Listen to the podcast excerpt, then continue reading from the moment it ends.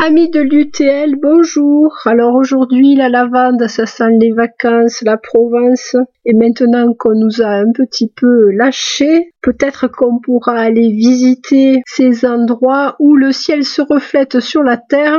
Un poète n'a-t-il pas dit, en effet, la lavande, ce ciel en bouquet. Alors je vais vous parler des trois espèces de lavande que l'on trouve le plus couramment en France. Il s'agit de la lavande vraie, Lavandula angustifolia, c'est-à-dire à feuilles étroites. Elle fleurit à partir du mois de mai et c'est une montagnarde qui euh, se trouve à partir de 1200 mètres sur des versants ensoleillés. On la récolte euh, juste avant éclosion au mois de juin en général et c'est la lavande qui a la meilleure qualité au niveau de la parfumerie. Elle dégage en effet un arôme fleuri qui est particulièrement fin. On a ensuite la lavande aspic, dont le nom aurait quelque chose à voir avec des capacités à soigner des piqûres de vipères. L'autre nom de la lavande aspic, c'est la lavande latifolia. On la trouve autour du bassin méditerranéen de 0 à 600 mètres. Donc c'est une lavande de basse altitude. Ces deux lavandes, la lavande vraie et la lavande aspic, euh, se sont croisées naturellement et cela donne ce que l'on appelle la lavande intermédiaire. C'est une lavande hybride et son nom c'est le lavandin. C'est celle-ci qui est la plus couramment utilisée pour l'extraction d'huile essentielle puisque c'est celle qui donne les plus gros rendements. Son parfum est par contre plus camphré que le parfum de la lavande vraie. Ces lavandes sont distillées pour produire des huiles essentielles. Pour vous donner une idée des rendements en huile essentielle, la lavande vraie va produire 15 kg L'huile essentielle à l'hectare. Le lavandin en zone sèche de montagne va donner 80 kg à l'hectare et jusqu'à 180 kg à l'hectare en plaine dans des conditions de culture plus favorables. Inutile de vous dire que de ce fait, l'huile essentielle de lavande vraie devient un produit de luxe et qu'il sera utilisé de préférence dans la confection de parfums pour hommes haut de gamme. Les lavandins sont des hybrides qui ne produisent pas de rejetons et de ce fait, on les multiplie uniquement par bouturage, ce qui donne des champs d'une couleur extrêmement uniforme, contrairement aux champs de lavande vrai, où on peut observer des nuances de couleur d'un pied à l'autre. En culture, on trouve trois cultivars de lavandin. Le gros bleu, je pense que c'est ce que l'on appelle aussi la lavande grosso, euh, qui a une grosse fleur euh, violette. La briale, qui est violette, avec une longue fleur. Son parfum est plus camphré que celui des autres. Et la lavande super, qui est plus claire et qui a un parfum fleuri et léger. Les gros rendements s'expliquent déjà par la taille des fleurs qui sont beaucoup plus grandes que dans la lavande vraie. Les épis sont très longs. Et puis sur ces lavandins, il y a aussi des petites branches intermédiaires. C'est un moyen assez sûr de les distinguer des lavandes vraies qui n'ont qu'une seule tige. Et donc entre l'épi principal qui est de grande taille et puis les petits épis intermédiaires, on se retrouve avec des floraisons qui sont quand même beaucoup plus importantes. Quand vous achetez une lavande en jardinerie ou au supermarché, c'est souvent ce genre de lavande que vous achetez, c'est-à-dire un lavandin qui va devenir une plante de très grande taille. C'est d'ailleurs un peu le problème. La plante va atteindre, fleur comprise, 80 cm à 1 m 20 de haut et elle a besoin d'être taillée extrêmement sévèrement pour garder un aspect intéressant. Le lavandin mérite bien son terme de sous-arbrisseau, c'est comme ça que l'on qualifie les lavandes si on les laisse trop monter, on se retrouve avec un bois nu, au bout duquel quelques houpettes argentées nous rappellent qu'on a failli avoir un arbuste décoratif à feuillage contrasté. À la lavande s'applique la grande règle qu'on peut également appliquer à tous les arbres et arbustes persistants, c'est-à-dire choisir les mois en A. Alors bon, c'est presque comme les huîtres, mais pas tout à fait. Et lors de ces mois en A, c'est-à-dire en avril et en août, procéder à une taille de rabattage et de formation de façon à garder la forme des arbustes compacts et à éviter cette montée du bois nu qui est vraiment esthétique. Pour tailler les lavandes, il faudra choisir plutôt un temps sec, la lavande est en effet équipée dessus et dessous ses feuilles d'un feutrage blanc argenté qui la protège de l'évaporation mais qui est aussi susceptible de garder l'humidité et lorsqu'on fait des tailles sur des plantes méditerranéennes, il faut absolument que les tailles sèchent bien pour que tout se passe pour le mieux. C'est d'ailleurs l'excès d'humidité qui fait péricliter les feuilles qui se retrouvent dessous, surtout si elles sont en contact avec de l'herbe et qu'ils font qu'elle noircisse et qu'elle tombe. Le manque de lumière y est certes pour quelque chose, mais l'humidité n'arrange rien. La taille en réduisant le feuillage va permettre un séchage plus rapide des plantes et va permettre aussi à la lumière d'arriver jusqu'aux dernières feuilles les plus basses et tout cela va favoriser une croissance harmonieuse. N'oubliez pas quand vous taillez les lavandes que ce ne sont pas des plantes qui naturellement ont un port en plateau, il va falloir essayer de garder cette belle forme de boule qui fait qu'on les admire tant quand on les voit dans les champs ou dans la nature. N'ayez pas peur en taillant en avril de sacrifier la prochaine floraison. On peut tout à fait tailler au printemps des arbres qui vont donner une floraison estivale. Au contraire, en taillant chaque petite touffe, celle-ci va se subdiviser et au lieu d'avoir une fleur, eh ben, vous en aurez plusieurs. Si vous désirez des lavandes un peu plus raffinées que celles que l'on trouve euh, couramment en jardinerie ou en supermarché, je vous conseille d'aller consulter le site de la pépinière Philippi avec un F qui se trouve à Metz. C'est une pépinière très intéressante parce qu'elle est spécialisée dans les plantes méditerranéennes et les plantes qui n'ont pas besoin d'arrosage, c'est quelque chose qui est en ce moment très exploré par les municipalités qui veulent essayer de gérer l'eau pour le mieux. Dans ce catalogue, vous verrez que dans le chapitre réservé aux lavandes, vous avez non seulement des lavandes violettes, mais également des lavandes blanches et des lavandes roses, et que les lavandes violettes sont classées des plus claires aux plus foncées. Dans ce catalogue, il est également indiqué que les lavandes sont des plantes qui pratiquent l'allélopathie. Alors, qu'est-ce que c'est que l'allélopathie? Ça vient de allélos, réciproque, et pathos, souffrance. Les plantes méditerranéennes ont affaire à des conditions très difficiles et donc doivent se faire une place par tous les moyens. L'un des moyens employés consiste à injecter dans le sol des substances qui vont empêcher la germination d'autres plantes et donc vont permettre aux plantes méditerranéennes de capter pour elles les rares éléments nutritifs ainsi que l'eau c'est vrai pour d'autres plantes euh, telles que romarin, la sarriette et toutes ces plantes euh, aromatiques dont une partie de la sève a été remplacée par des huiles essentielles justement pour lutter contre l'évaporation. Vous remarquerez par exemple qu'au pied de vos romarins ne pousse pas grand chose la lavande, quelquefois, il faut l'aider un peu. Dans tous les cas, elle n'est absolument pas préparée à affronter la concurrence de l'herbe à ses pieds. Et c'est souvent ce qui fait que les feuilles inférieures noircissent parce que l'humidité générée par les touffes d'herbe fait mourir irrémédiablement ces petites feuilles duveteuses équipées pour lutter contre la sécheresse. Alors comme en ce moment il faut se justifier de tout,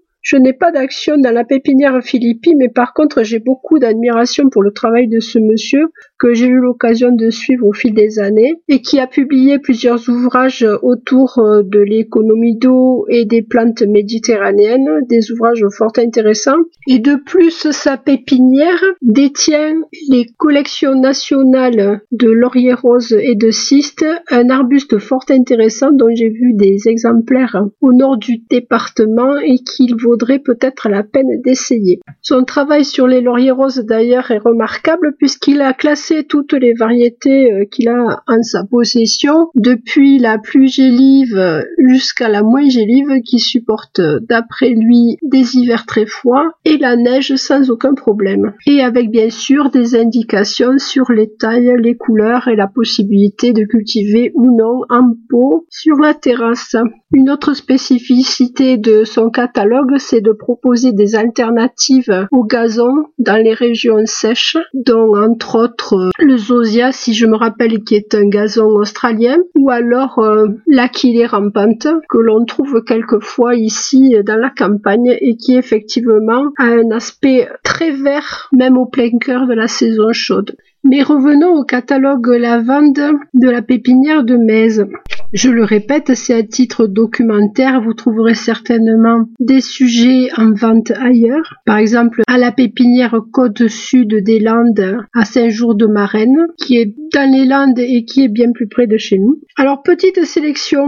Donc, dans les lavandes vraies, les lavandes angustifolia, euh, je vous le rappelle, au départ, c'était des lavandes d'altitude qui supportent moins 15. Parfum très fin. Vous avez la variété Mumstead, ou Mumstead, bleu lumineux, petite taille. Ça, c'est intéressant. On peut l'incorporer par exemple dans des jardinières et c'est quelque chose qui restera toujours euh, bien proportionné. On annonce une taille de 40 cm. Dans les lavandes vraies, Heathcote Blue, alors ça fait référence à Heathcote Manor qui est un très beau château dont les jardins sont réputés, qui est dans le Gloucestershire. Et cette lavande vraie qui est d'un bleu violet très foncé a été sélectionnée en 1920 par un major anglais certainement en résidence sur la côte méditerranéenne. C'est une variété qui est remarquable parce que même en bouquet sec, elle garde sa belle couleur bleue, mais elle a beaucoup d'exigences quant au drainage. Donc à la plantation, il faudra vraiment faire attention à la façon dont on l'installe. Et dans la même série, Hitcoat Pink, donc avec des fleurs rose pastel, et toutes les deux, voilà, sont aussi de petite taille et bien fournies, euh, assez spectaculaires en photo. Alors, puisqu'on parle des Anglais, euh, on va parler maintenant de la lavande anglaise, dont je ne vous avais pas mention encore. Elle est assez fragile au froid, je pense que c'est pour ça qu'on la cultive pas trop chez nous. On l'appelle aussi lavande des quatre saisons et lavande dentata parce que les feuilles ont des petites dents. L'avantage, c'est qu'une fois qu'elle a fleuri, on peut couper les fleurs et une nouvelle floraison remonte. Selon les renseignements que j'ai glanés ici et là, on la donne gélive à zéro et dans d'autres endroits à moins 6, moins 8, donc à protéger. Un croisement entre dentata et angustifolia, donc cette lavande anglaise et la lavande vraie. Alors on se rappelle que la lavande vraie est une lavande d'altitude hein, et à ce titre c'est une lavande de montagne hein, qui supporte jusqu'à moins 15 donc ça va donner un peu plus de solidité à la lavande hétérophylla qui est issue du croisement de dentata et angustifolia, donc la lavande vraie. Le feuillage est irrégulièrement denté et l'avantage c'est que c'est une lavande qui supporte bien les embruns, donc peut installer au bord de la mer si on a la chance et l'avantage d'avoir une propriété proche d'une côte. Alors résistante aux embruns, également une lavande dont je n'ai pas encore parlé, qui est la lavande stoecas. Ça s'écrit avec CH et ou chasse. Donc cette lavande est résistante aux embruns. C'est la lavande qu'on appelle aussi lavande papillon. Assez fragile, mais je sais que du côté de Bagnères, certains adhérents en cultivent avec bonheur. Donc cette lavande papillon, en fait, moi, quand je l'ai vue à l'état sauvage, c'était à côté de Bagnoul sur des terrasses, surplombant euh, la mer. Elle fleurit très tôt et au-dessus de l'épi, qui est assez dodu et violet foncé, il y a comme de petites oreilles de lapin. C'est ce qui lui donne aussi son nom de lavande de papillon, qui sont de rose violet très lumineux c'est quelque chose qui est vraiment euh, sympathique. C'est la seule de toutes les lavandes qui a besoin d'un sol acide alors que toutes les autres se régalent dans le calcaire. Donc à la plantation de la lavande stoecas, euh, un petit peu de terre de bruyère ne saurait nuire. Et puis si vous vous intéressez à la lavande intermédiaire, donc le lavandin qui, comme on l'a vu, est extrêmement solide, vous pourrez trouver dans les cultivars qui vous sont présentés la lavande intermédiaire alba qui magnifique, une lavande blanche mais avec des longs épis blancs qui est donnée comme précoce. Celle-là, franchement, elle me plairait bien. Et puis ensuite, Vous avez toujours dans cette catégorie des lavandins Hitchcock géant qui est bleu et le Hitchcock white qui est blanc. Donc euh, des variétés euh, beaucoup plus grandes que celles qui portent le même nom mais qui font partie des angustifolia, donc des lavandes vraies. Alors désolé que les anglophones me pardonnent, je fais ce que je peux, mais j'avoue que mes capacités linguistiques sont quand même limitées. Et puis vient le moment, quand on a bien rêvé devant les catalogues, où la plantation est à l'ordre du jour. Donc comment planter une lavande? Alors, si on va sur Internet, il y a deux sons de cloche. Le premier qui consiste à noyer la lavande avant de la planter, et le deuxième qui dit que point trop d'eau n'en faut. Je serais plutôt du deuxième avis. Certes, la lavande connaît les épisodes Sévenol, mais ce n'est pas un nénuphar. Alors je vous livrerai ce que j'ai trouvé le plus pertinent et qui correspond assez à mon expérience. Donc il faut creuser un trou suivant la nature de la terre. Il va falloir apporter un drainage au fond et surtout veiller à ce que la terre qui va compléter le trou soit suffisamment drainante. Si ce n'est pas le cas, vous pouvez certes rajouter du sable, mais euh, ça a toujours l'inconvénient quand c'est marié avec de l'argile de se transformer plus ou moins en ciment. Un truc qui pourrait peut-être être intéressant, c'est de se procurer un sac de terre pour euh, cacter. Ce sont des terres qui sont très pauvres et de la mélanger avec euh, la terre du trou.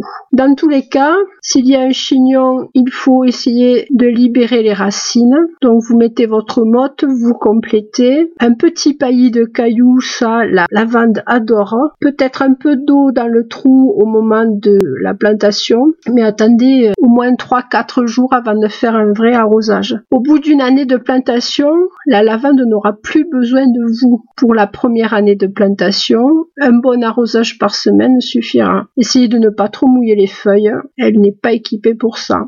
Procurez-lui un emplacement bien ensoleillé. Évitez les plantes trop proches qui amèneront de l'humidité et peut-être trop d'ombre. Et si vous pouvez, procurez à votre lavande un endroit bien aéré, même très aéré, puisqu'il ne faut pas oublier qu'elle pousse quand même au pays du Mistral. La lavande fait partie d'une famille qui comprend beaucoup d'aromatiques, c'est la famille des Lamiacées. Elle a été identifiée pour la première fois, c'est-à-dire qu'on lui a donné une identité pour la première fois au XVIIIe siècle, et c'est monsieur Karl von Linné qui s'en est chargé. Les fleurs de Lamiacée comprennent un genre de lèvre, un label, qui est une véritable piste d'atterrissage pour les insectes butineurs. D'ailleurs, la lavande est connue pour ses qualités la famille des Lamiacées a une caractéristique qui vous permettra de les reconnaître à coup sûr. Leurs tiges sont carrées. On y trouve par exemple la menthe, la mélisse, le lamier, et puis aussi le romarin, la sarriette, la sauge.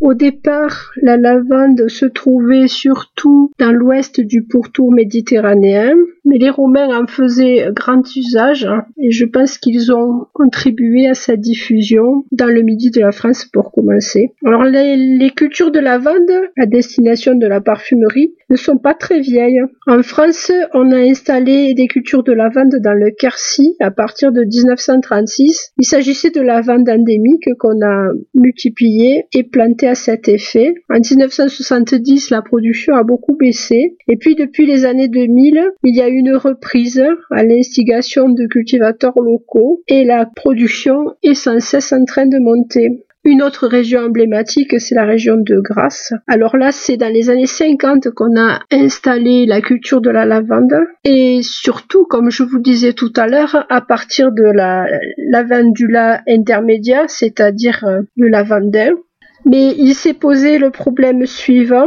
En 2005, il y a eu une attaque de bactéries. Et cette bactérie, en fait, s'est attaquée à des lavandes qui étaient toutes issues de boutures, donc qui avaient un patrimoine génétique identique, et les ravages ont été terribles. Alors cette maladie, c'est le phytoplasme de Stolbur, qui apparemment est inoculé par un insecte piqueur.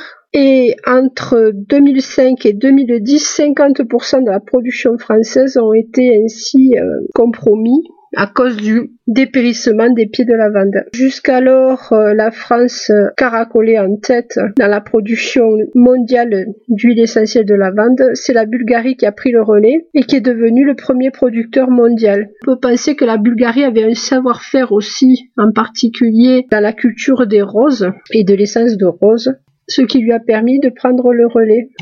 Cette histoire de patrimoine génétique unique est à prendre en considération. C'est ainsi que la graphiose de l'orme a, dans les années 80-90, dévasté une grande partie des ormes français, justement parce que le patrimoine génétique était peu différencié d'un sujet à l'autre. Il a fallu repérer quelques survivants qui apparemment avaient développé des mutations qui leur ont permis de faire face et d'apporter du sang neuf si l'on peut dire, ou au moins des nouvelles données génétiques par le biais de croisements avec des ormes chinois. Et c'est ce qui a permis petit à petit de repeupler nos campagnes avec cet arbre qui est vraiment très beau et qui produit un bois exceptionnel. La lavande, on l'a vu, est utilisée en cosmétique et en parfumerie, mais elle a aussi des indications médicinales puisqu'elle est considérée comme bactéricide, cicatrisante, qu'elle a des actions en friction sur euh, les maux de tête par exemple ou la grande nervosité. Le chic du chic, c'est de s'en tamponner un petit peu les tempes. C'est une des rares huiles essentielles que l'on peut mettre directement sur la peau sans dommage, contrairement à beaucoup d'huiles essentielles qui doivent être mélangées à des huiles neutres,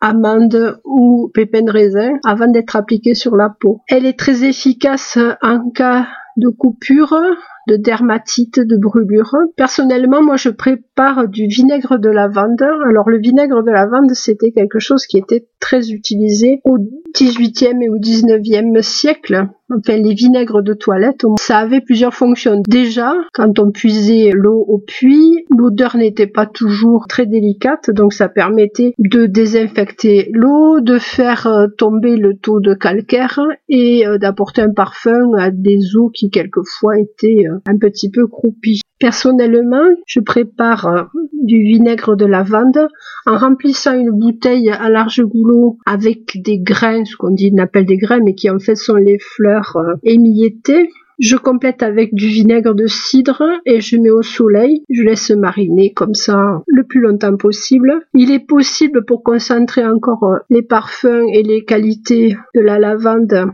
de filtrer ce premier vinaigre et de recommencer l'opération en rajoutant de nouvelles fleurs. Cela permet de concentrer les parfums. Ce vinaigre de lavande peut être ensuite utilisé sur les piqûres de moustiques comme répulsif aussi et c'est assez efficace en cas de courbature et de maux de tête. On peut utiliser la lavande en tisane relaxante avant de se coucher, un gramme de fleurs séchées pour 15 centilitres d'eau. On laisse reposer 5 à 10 minutes, on filtre et après bonne nuit. Si comme moi vous faites partie de ces gens qui n'ont jamais réussi à éliminer le sucre de leur vie, quelques recettes pour les gourmands, il suffira de faire infuser des fleurs de lavande dans du lait et de s'en servir ensuite pour préparer des crèmes ou des glaces. C'est un parfum qui a été un peu galvaudé parce qu'on le trouve maintenant un peu dans toutes sortes d'usages, que ce soit pour les lessives, mais aussi pour les parfums d'ambiance, les papiers toilettes, les encens, les savonnettes, les gels douche mais que cela ne vous empêche pas d'en planter dans votre jardin ou sur votre terrasse parce que le parfum de la lavande fraîche c'est quand même quelque chose d'exceptionnel. La lavande est traditionnellement associée aux lessives. C'est ainsi que lavare en latin a donné lavande. C'est quelque chose qui est associé aux lavandières, aux armoires à linge bien entendu, puisqu'en plus de ce parfum qui reste très longtemps dans les fleurs sèches, il y a aussi des facultés insecticides qui vont éloigner par exemple les mythes et tout le monde n'aime pas avoir la mythologie. Quand vous aurez taillé vos lavandes, surtout ne jetez pas les brindilles. Elles pourront vous servir comme produit naturel dans votre jardin. Par exemple, les fourmis la détestent et vous pouvez en parsemer sur leur passage. Préparez une infusion de feuilles et de fleurs fraîches ou prenez 20 grammes de fleurs et de feuilles si elles sont sèches pour un litre d'eau. Avec cette infusion, vous pourrez vaporiser les colonies de cochenilles ou de pucerons et le lieu de passage des fourmis. Et en plus, marier le parfum des roses avec le parfum de la lavande, nous voici dans le romantisme le plus échevelé. La lavande peut aussi s'utiliser en purin, en pulvérisation, elle aura aussi un effet répulsif sur les arbres fruitiers par exemple, ou toutes plantes sur lesquelles, de nouveau, nous trouverons cochenilles, pucerons et fourmis.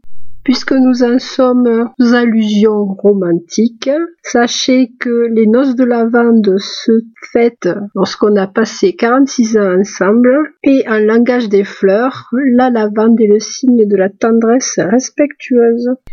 Voilà, ce sera tout pour aujourd'hui. Je compte sur vous pour faire vos propres recherches avant d'utiliser la lavande dans un usage médicinal. C'était Annick Valérie. Je vous dis à très bientôt et je vous souhaite de vous porter le mieux possible.